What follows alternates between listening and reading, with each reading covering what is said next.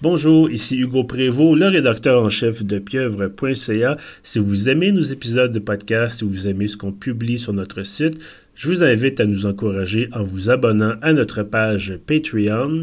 Pour seulement 5 dollars par mois, ça vous donne accès à une séance de questions-réponses. Ça vous donne également accès à des épisodes en primeur du balado Rembobinage. Et nous, avec votre contribution, ça nous permet de payer nos journalistes, nos pigistes. Ça nous donne aussi l'occasion de développer euh, de nouveaux concepts, de nouvelles émissions et ça nous permet bien sûr d'acheter du matériel. Je vous remercie énormément et bonne écoute.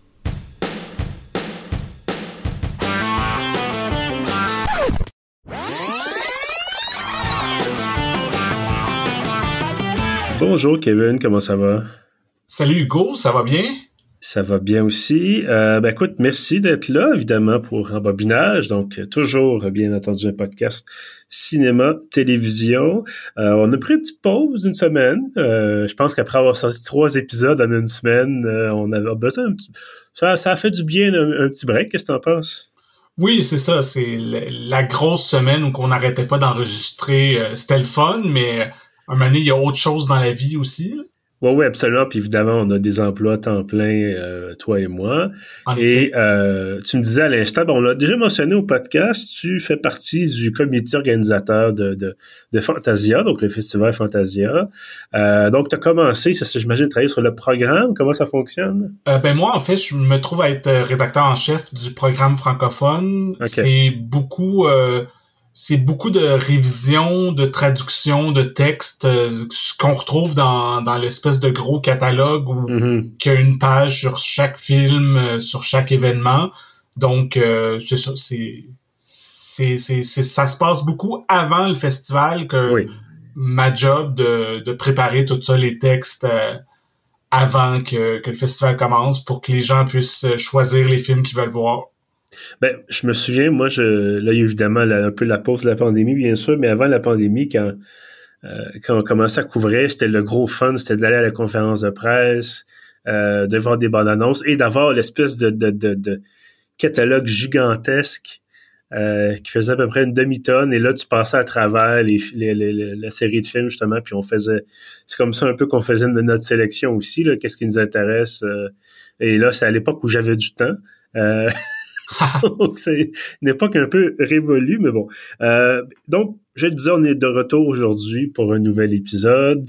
Euh, on a quelque chose. Je me souviens plus. Je pense que c'est toi qui m'avais parlé de, ce film-là. Est-ce que ça se peut? Ben oui, je l'ai proposé parce que moi, c'est un, réalisateur et un scénariste euh, que j'aime beaucoup. Fait que j'avais vraiment hâte de voir son nouveau film. Je pense que je peux le mentionner tout de suite. Oui, bien sûr, bien sûr. C'est Master Gardener ou en français Les racines de la violence de Paul Schrader. Ben, effectivement, je, je connaissais pas le, titre en français euh, et je comprends un peu qu'est-ce qu'ils ont essayé de faire maintenant que le titre en anglais. C'est particulier, généralement c'est un peu l'inverse. Euh, l'original nous informe sur la traduction. Là, je pense que cette fois-ci, la, la traduction euh, nous informe un peu plus que le titre original. Tu le disais, Paul Schrader, que je ne connaissais pas. J'ai été voir sa filmographie. Et... Ben, c'est sûr que tu as dû voir Taxi Driver ou ben, ben, Raging Bull. Donc, c'est des, des, des, films dont j'ai entendu parler, euh, que je, on m'en a parlé, c'est ça, tu sais, bon, Taxi Driver, Raging Bull, tu le mentionnais à l'instant, des, films classiques, ben, des films classiques du cinéma, on peut le dire, cinéma américain, euh, que je n'ai pas vu et je suis un peu gêné de l'avouer. Euh, ben, mais un jour, on fera peut-être un épisode sur Taxi Driver. C'est vraiment un de mes films préférés. Et c'était un des premiers scénarios de Paul Schrader qui a été produit et qui avait été réalisé par Martin Scorsese. Mm-hmm. Et euh, par la suite, il, il s'est mis aussi à à réaliser ses propres scénarios. Euh, puis euh, je pense qu'il est rendu à quelque chose comme 25 longs métrages. Fait que il a quand même une grosse carrière derrière lui. Oui, absolument. Puis c'est un peu souvent ce qui arrive quand c'est dans le domaine du cinéma. Puis bon, d'autres d'autres arts aussi, mais là, on est vraiment en train, bien sûr, de, de parler du septième art. Euh, beaucoup, beaucoup de... Oui, on a Steven Spielberg, puis Christopher Nolan, puis des, des acteurs très connus, euh, mais il y a un paquet de gens qui euh, sont connus, ont fait des paquets de films, que ce soit devant ou derrière la caméra. On, on connaît leurs films, connais pas nécessairement leur nom. Euh, bon, toi, évidemment, tu connaissais Paul Schrader, mais c'était pas mon cas. Et donc, je suis rentré dans, dans, dans ce film-là, dans Master Gardener, avec euh, aucune attente. J'avais, je, je, je me suis lancé là-dedans euh, et je dois dire que j'ai un avis nuancé. Je pense que c'est peut-être la, la, bonne façon de le présenter. Euh, est-ce que tu aimerais nous résumer un peu l'intrigue? Oui, euh, c'est une histoire quand même assez simple. C'est un film qui est, euh, comme c'est souvent le cas chez Paul Schrader, c'est assez lent, c'est assez bavard. Mm-hmm. C'est pas euh, un film où il y a des rebondissements à chaque deux minutes. c'est vraiment une étude de personnage. Dans ce cas-ci, c'est le, le jardinier du titre. qui s'appelle, j'ai noté le titre quelque part, nom quelque part parce que c'est un nom bizarre, Narville Roth, ouais, qui est joué par Joel Edgerton.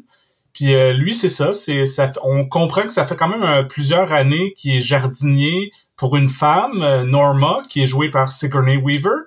Et elle, elle a un gros domaine avec des grands, grands jardins. Puis lui, c'est lui qui est comme le jardinier en chef. Il y a différents employés avec lui.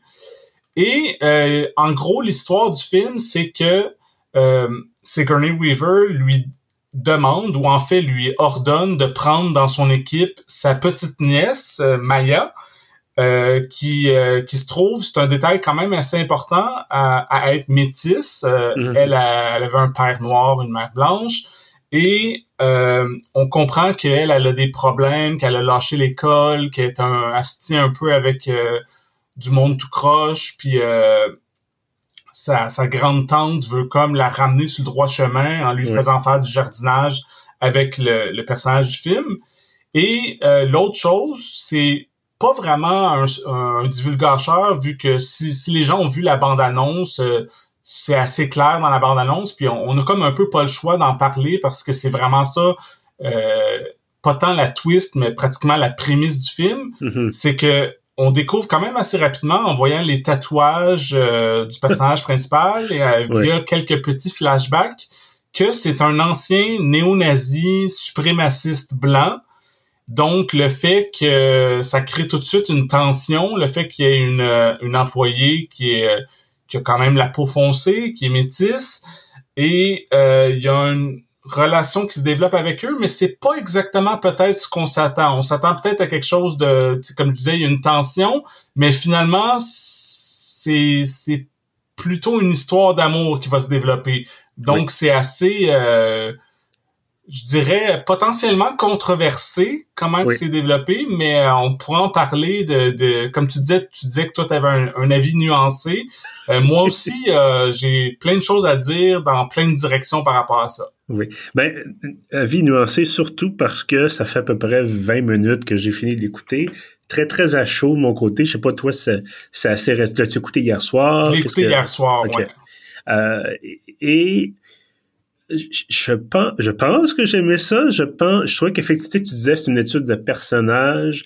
Euh, c'est tout à fait ça. Euh, Joel Edgerton, on l'a vu dans toutes sortes de choses. Là, j'essaie de me rappeler exactement dans quoi, euh, parce qu'on l'a vu dans tellement de grand fan de Star Wars. Oui, il est dans euh, deux des prequels. je pense qu'il fait la version jeune de l'oncle de Luke. Oui, oncle Owen, voilà. C'est ça. Et je pense qu'il jouait aussi dans euh, il jouait dans The Green Knight, entre autres, récemment. Euh, il a joué, je pense, dans la mini-série Obi-Wan, euh, toujours relié à Star Wars. Il a repris son rôle de, mm-hmm. de euh, Oncle Owen.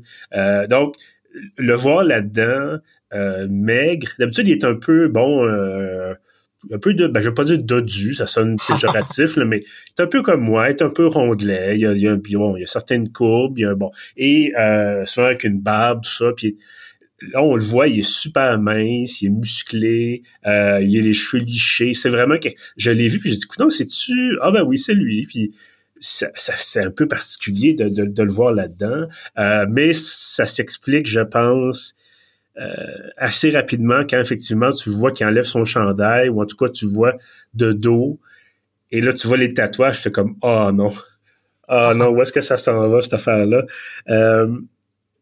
Et c'est vraiment un film, tu sais, tout à l'heure je disais le le titre en français explique un peu plus ben, en même temps, le titre en anglais l'explique quand on, quand on l'a vu, on comprend un peu plus le titre tout, tourne autour du mot master. Je pense que c'est, là où euh, se trouve le, cœur du film un peu. Euh, parce que oui, maître jardinier, mais master comme race maîtresse, ou en tout cas tout un côté justement, le racisme, la violence, euh, et même le racisme assez quotidien. Là. il y a un moment donné où le personnage de Sigourney Weaver, qui est clairement une héritière d'anciens détenteur de plantations. En tout cas, ça semble se passer en Georgie ou dans en tout cas un ancien État euh, sudiste. Et euh, à part de sa nièce, euh, au personnage de, de, de, de Joel Edgerton, il a dit « Ah, she's a mixed race ». Je vais comme « Oh, OK.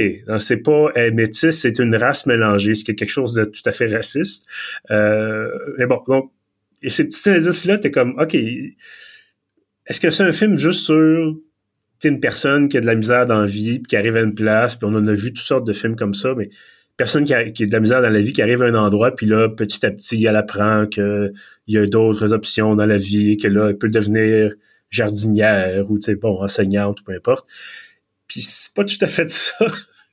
euh, je sais pas, je, suis vraiment encore à chaud, comme je te disais, de, l'avoir vu euh, il y a quelques minutes à peine.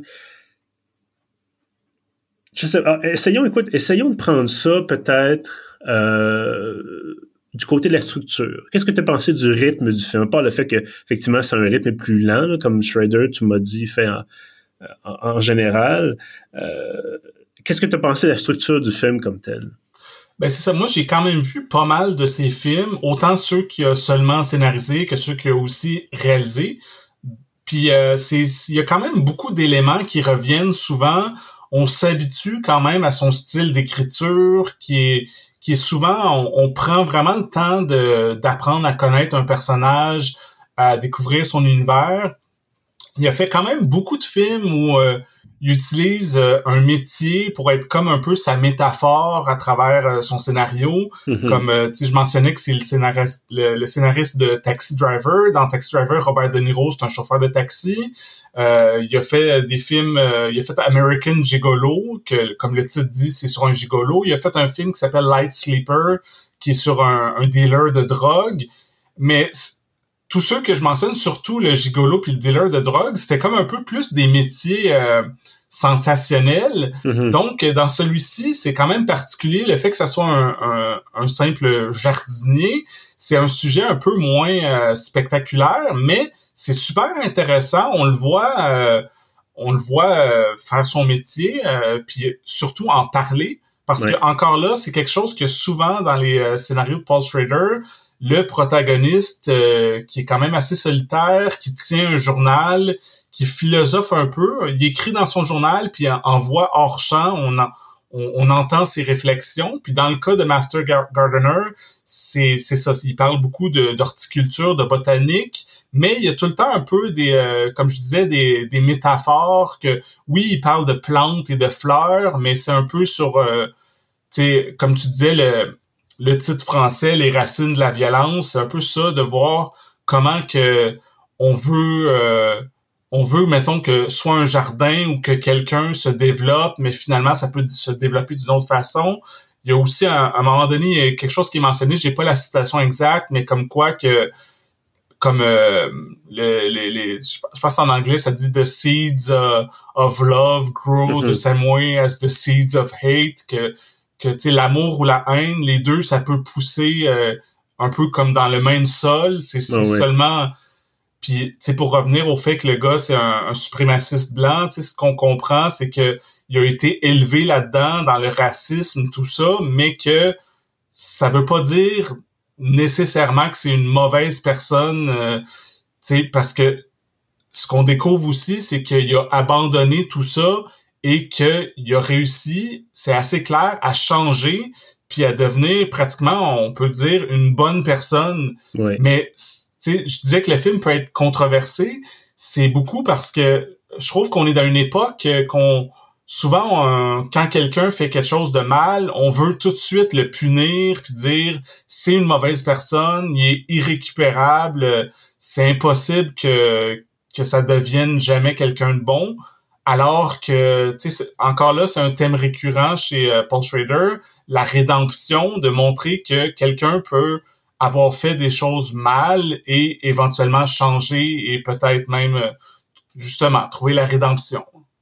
Oui, oui, absolument. Puis c'est en ce sens-là, c'est sans aller, encore une fois, je pense que ça rejoint le style de, de, de Schrader, mais encore une fois, on a souvent des films où c'est grandiloquent, c'est ah là, soudainement, tu es placé devant un choix cornélien, puis là, finalement, tu choisis la, bonne chose. Récemment, on faisait un épisode euh, bonus pour euh, nos abonnés sur Patreon, et c'est le retour du Jedi. Euh, retour du Jedi, quand Dark Vader, puis bon, tu veux le gâcheur, mais bon, ça fait 40 ans. euh, quand Dark Vader finit par de redevenir bon, puis tuer l'empereur, c'est pas un moment, tu sais, c'est pas un moment anodin dans le film, là, clairement. Euh, donc, on n'est pas, on n'est pas là-dedans ici. On n'a pas personne qui crie non, puis le gars lance quelqu'un d'autre en bas d'un puits. Euh, puis en fait, ce changement-là a déjà été fait. Euh, c'est un peu la suite. Tu sais, clairement que le, personnage de, de Jerton est poursuivi par ses propres démons. Euh, tu sais, bon, il, outre les tatouages, euh, je pense qu'on a l'impression qu'il garde des traces de son ancienne vie. il est vraiment quelqu'un de renfermé. Euh, clairement, il va pas se baigner torse nu à la plage. Mm. Euh, mais c'est ça, il y, a, vraiment toutes ces choses-là. Et c'est bon, quand, le personnage de Maya non plus est pas présenté comme quelqu'un d'irrécupérable. Et ça, j'ai trouvé ça intéressant. Parce qu'encore une fois, je, me répète, mais c'est ça, on en a plein des films comme ça où c'est c'est quelqu'un de, l'autre personne est complètement au bout du rouleau, puis là c'est petit à petit on a comme une espèce de miracle, la personne voit la lumière et là devient, tu sais, abandonne la drogue ou la violence ou bon, euh, euh réussit son examen d'entrée à l'université, puis c'est comme ah, ah. Euh, c'est pas ça, on est vraiment dans la nuance et c'est ça que je pense que j'ai le plus aimé dans le film, c'est que toute cette immense zone grise qui existe dans la vie de tous les jours, souvent mal représentée au petit comme au grand écran. Euh, et quand c'est bien représenté, c'est là qu'on a les meilleures séries, qu'on a les meilleurs films, parce qu'on est capable de naviguer dans cette zone grise-là, puis de dire oui, cette personne-là, c'est comme tu l'as mentionné, oui, cette personne-là a fait des affaires horribles, euh, puis on comprend que bon, une personne d'Edgerton a tué d'autres personnes.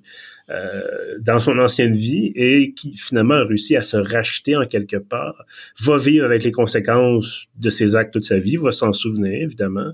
Euh, J'imagine ressent de la culpabilité ou de la, honte, euh, mais c'est pas, c'est ça, c'est pas noir et blanc. C'est donc ça, je pense, c'est vraiment la, force, la force du film.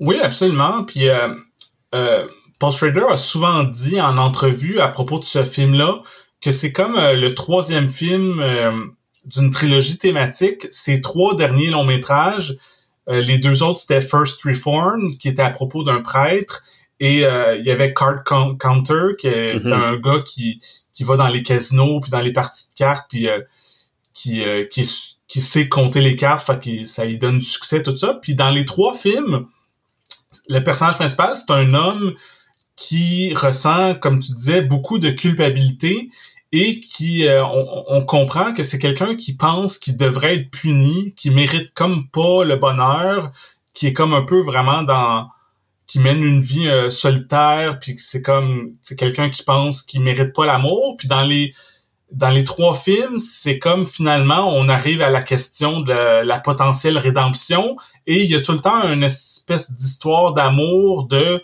quelqu'un que autant la, personne elle-même ou peut-être même les spectateurs du film se disent cette personne-là mérite pas l'amour, c'est une mauvaise personne ou, ou du moins quelqu'un qui a fait des mauvaises choses, mais ce que Paul Schrader ose faire, c'est de dire non, euh, je vais pratiquement donner un genre de happy end ou une mm-hmm. sorte d'happy end à ce personnage-là, de dire que il peut il peut trouver l'amour, il peut euh, montrer que finalement il a changé et que c'est une bonne personne. Puis c'est ça, comme tu dis, euh, c'est super intéressant. Il y, a, souvent des beaucoup de films, euh, surtout hollywoodiens, que c'est très noir et blanc. Puis dans ce cas-ci, c'est c'est beaucoup en ton gris. Là, c'est c'est pas tout le monde qui va accepter ça. Puis c'est pas tout le monde qui va interpréter le film de la même façon ou mais justement, ça donne lieu à des discussions, ce qui est toujours intéressant. Oui, absolument.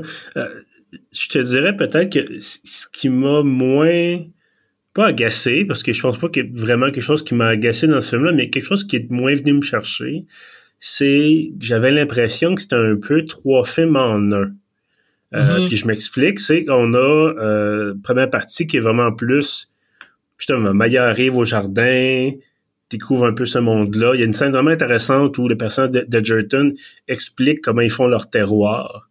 Et euh, il dit prenez-en dans vos voici un bac de, terreau, prenez-en dans vos mains, mélangez ça, puis sentez-le.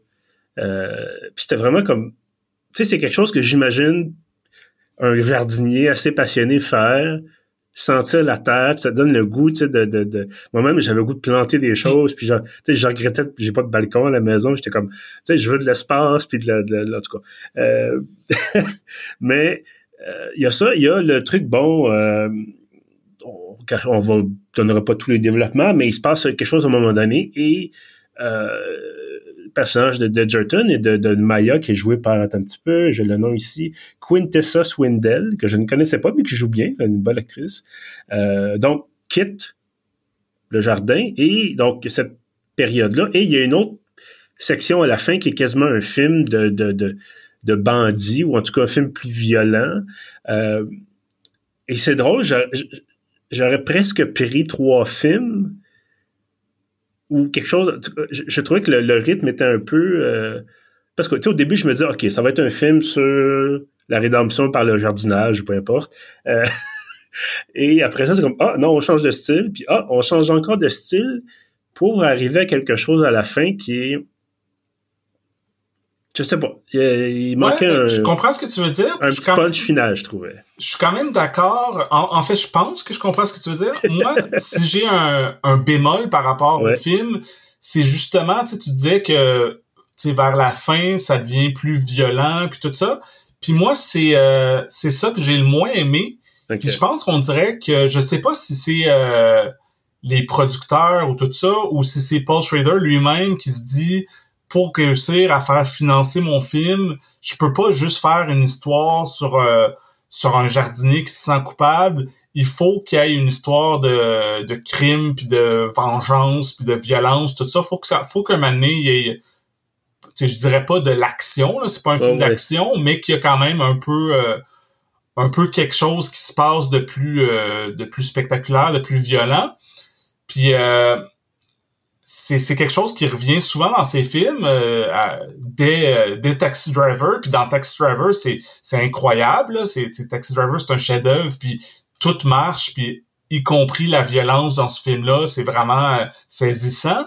Mais dans Master Gardener quand c'est quand on s'est dirigé vers ça je trouvais que ça avait l'air un peu plaqué puis c'était euh, ça avait l'air comme bon faudrait bien que ça peut pas être juste les personnages. Là, on va faire un peu de violence, on va rendre ça plus euh, dramatique, puis euh, puis finalement les scènes qui se produisent, puis tu sais c'est c'est un peu garoché, puis c'est pas très intéressant. C'est comme bon, ok, euh, papa, euh, tu sais. Je sais pas. Je trouvais que je pense qu'on est d'accord là-dessus que c'était pas nécessaire, puis que mm-hmm.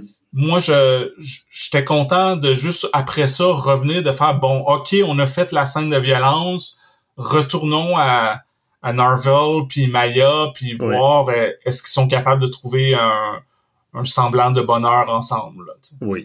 Euh, effectivement, on s'entend là-dessus, puis c'est aussi que c'est pas présenté. Ça peut être une chose intéressante aussi, là, dépendamment comment on le voit, mais tout le côté, euh, on disait bon Maya fraye avec des gens qui sont pas euh, super fréquentables.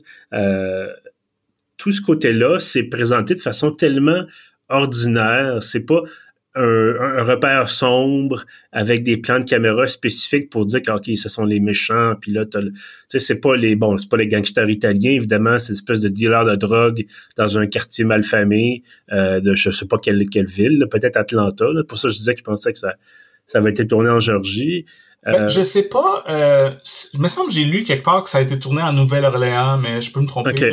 Mais, j'ai ben, bref, une, ancien, une ancienne région sudiste. Ouais, c'est ça. Euh, voilà. Euh, c'est parce que c'est rare qu'ailleurs tu as des plantations. Là. Ça, c'était plus le style architectural du coin.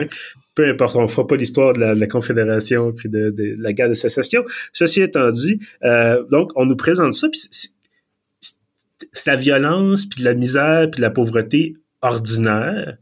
Euh, et je dis pas ça pour en diminuer l'importance, mais c'est ça, on, on met pas l'accent là-dessus. Il n'y a pas d'artifice visuel pour nous dire voici les bandits. Euh, puis quand arrive la fameuse, les fameuses séquences plus violentes, c'est ça, tu toi puis moi, on, aime ça les films d'action. Euh, bon, on parlait un peu hors ligne de, de, de Guy Ritchie, euh, qui a fait bon The Covenant récemment que j'ai malheureusement trouvé euh, assez ennuyant, mais qui avait fait de Wrath of Man, c'est ça? Là, oui, il y, a, un an ou deux, là. Voilà, puis j'ai été relais ma critique, euh, puis je disais, tu sais, c'est tellement masculin, puis tu sais, le, justement le côté musclé puis tu sais violent puis comme testostérone que à chaque fois que t'écris Wrath of Man t'as le goût d'écrire man tu sais en majuscule euh, puis on n'est pas du tout là-dedans là, dans, dans Master Gardener puis je pense pas que ça aurait été intéressant mais on est un peu en tout cas moi je, je, je sens que je le suis un peu conditionné ce genre de choses là puis tu dis, OK, il va y avoir une scène de violence ou une scène d'action. Je m'attends à ce que, tu sais, ça, ça y aille par là un peu parce que c'est comme ça qu'on nous présente ça dans les films, mm-hmm. en tout cas dans ceux qu'on regarde. Euh, ben oui, c'est ça. Tout ça pour dire que ce côté-là est un peu moins réussi. Euh, je trouve. Puis, mais le reste, c'est ça. Le reste, je trouve que les, nuances sont vraiment intéressantes. Puis bon, ça fait plusieurs fois que je dis le mot nuance là, mais c'est ça, c'est cette exploration-là des personnages puis des relations, puis de nous montrer que bon, il y a beaucoup de choses qui sont possibles malgré le fait que sais, même si c'est quelqu'un qui, de prime abord, que, tu n'aimes pas, que tu n'apprécies pas, peut-être qu'éventuellement, tu vas finir par l'apprécier. Pas nécessairement au point de tomber en amour avec, là. Ça, c'est pas toujours obligatoire, mais peut avoir une relation qui est fonctionnelle malgré tout. Là. Euh, peut-être que, autre petit point qui m'avait un petit peu agacé, peut-être que la relation entre Maya et euh, Narvel se développe trop vite, mais bon, ça c'est vraiment un point mineur. Oui, ben, tu sais, il y a un côté un peu euh, fantaisiste, c'est presque une fable. Je pense que je sais pas si dans la vraie vie euh, une histoire d'amour comme ça se peut vraiment. Puis comme tu dis, surtout que ça se passe vite. C'est pas comme si on a tant l'impression que ah c'est clair qu'ils vont finir ensemble, mais même si c'est pas réaliste, moi je trouvais que ça fonctionnait ou du moins mhm. euh, thématiquement c'était super fascinant et il y a quelques scènes que tu sais on, on, va en revenir mais je veux juste rementionner que autant que le, la, la, scène de violence euh, marche pas vraiment puis c'est un peu euh, oubliable. Ouais.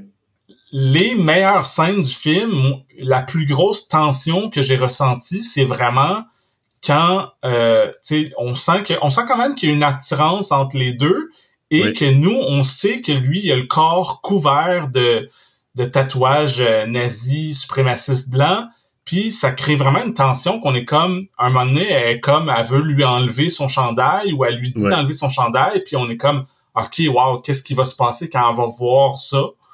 Et euh, c'est ça toutes ces scènes là de rapprochement entre l'homme et, la jeune femme, je trouve que c'est vraiment, c'était là que c'était le plus intense dans le film, puis que c'était le plus intéressant, puis que c'était quelque chose que j'ai à peu près jamais vu dans un film, exactement cette dynamique-là, puis je trouve mhm. vraiment que c'est ça la force du film. Oui, ben, on, s'entend tout à fait là-dessus. C'est dans ces moments-là qui sont très, très intimes. Euh, qui, est vraiment, tu sais, bon, euh, c'est ce moment-là, on dit qu'est-ce qui va se passer, comment est-ce que les gens vont réagir? Euh, puis il y a une scène, en fait, je sais pas, je devrais en parler. En tout cas, il y, a une scène avec le personnage de Sigourney Weaver plutôt dans le film, euh, avec le personnage du jardinier. Puis à un moment donné, on fait comme, ok, elle, elle sait des choses, puis ça n'a pas l'air de la déranger tant que ça. Puis qu'est-ce que ça dit sur cette personne-là, avec les commentaires qu'elle avait déjà faits, à la une héritière d'une plantation. T'es comme, hmm, enfin, c'était un peu. Moi, j'étais, comme bon. Qui va être Est-ce que c'est elle la, grande méchante? Est-ce ou c'est juste de, l'ignorance puis de la méchanceté ordinaire ou quoi que ce soit? C'était, un peu particulier, mais bon. Euh, c'est ça. Encore une fois, un film en nuance, un film de tentative de rédemption. Est-ce que c'est réussi ultimement? Peut-être. Euh, on nous montre pas la fin fin, mais ce qu'on nous montre, c'est que ça semble être relativement possible. Euh, mais bon, ceci nous amène à notre, question habituelle. Kevin, est-ce que tu recommandes Master Gardener? Euh, oui, je recommande le film. Euh, c'est pas un chef-d'œuvre, c'est pas un des meilleurs films de Paul Schrader, mais c'est quand même un, très bon film. Je trouve que pour tout ce qu'on a discuté, que c'est un film qui, fait vraiment beaucoup réfléchir. C'est un film aussi qui est, euh, qui est bien écrit, qui est bien réalisé, qui est bien joué. Euh, oui, on a certaines petites réserves, mais dans l'ensemble, ça se tient. Puis euh, moi, je me suis jamais ennuyé. Et c'est ça, je trouve que ça vaut la peine d'aller voir ce film-là. Excellent. Ben écoute, moi aussi, je recommanderais. Je, tu m'as mis, je ne veux pas dire la puce à l'oreille, mais tu as suscité, tu as alimenté ma curiosité. Je vais aller écouter First Reform et The Card Counter parce que ça m'intrigue vraiment. Ben, euh, surtout moi, First Reform, c'est mon. Euh, j'ai pas vu les 25 euh, quelques films de Paul Schrader, mais j'en ai vu peut-être, je sais pas, une quinzaine des films qu'il a réalisés, puis c'est encore mon préféré. C'était vraiment un scénario extraordinaire là. C'est particulièrement First Reform, si tu peux voir ça, c'est vraiment, selon moi, ben, c'est son meilleur film. Je vais faire ça tout à fait avec Ethan Hawke dans le rôle principal. Euh, Card Counter, pour ceux qui tripent Oscar Isaac, ça va être votre dose mm-hmm. d'Oscar Isaac. Euh, donc voilà, peut-être euh, on en discutera toi et moi hors, euh, hors, hors émission, hors podcast. Mais donc c'est ça. Merci, merci d'avoir été avec moi aujourd'hui, Kevin, pour, pour ce nouvel épisode de Rembobinage, toujours tranquillement pas vite en route vers euh, officiellement, le numéro 100, officieusement, c'est, on sait que c'est dépassé depuis quelques épisodes. Mais voilà, le numéro 100, on va, euh, on en discutera, on aura l'occasion de discuter, toi et moi, évidemment, euh, avant ça. Mais ça serait intéressant de, regarder qu'est-ce qu'on peut faire comme épisode spécial. parce que quand même, le numéro 100, c'est, c'est, pas rien. Je pense qu'on on a eu une... En tout cas, encore une fois, on l'a dépassé, mais on n'embarquera pas là-dedans. Ouais, c'est ça, avec les épisodes de, rembobinage estival, les épisodes bonus, moi, honnêtement, je suis plus trop sûr on est rendu à quel numéro, là, mais bon. Voilà. Mais bref, on va certainement vous préparer quelque chose euh, de spécial. Puis évidemment, on l'a mentionné, Fantasia, ça s'en vient. Donc, euh, d'ici, je pense, deux mois à peu près. Euh, Fantasia, d'habitude, c'est euh, juillet, début août. C'est un assez long festival, c'est un bon trois semaines. Oui, donc à peu près deux mois. ça va être aux alentours de ça, mi-juillet, tu disais, là. Euh, ça va être le, début de Fantasia. Donc, évidemment, on va regarder des films.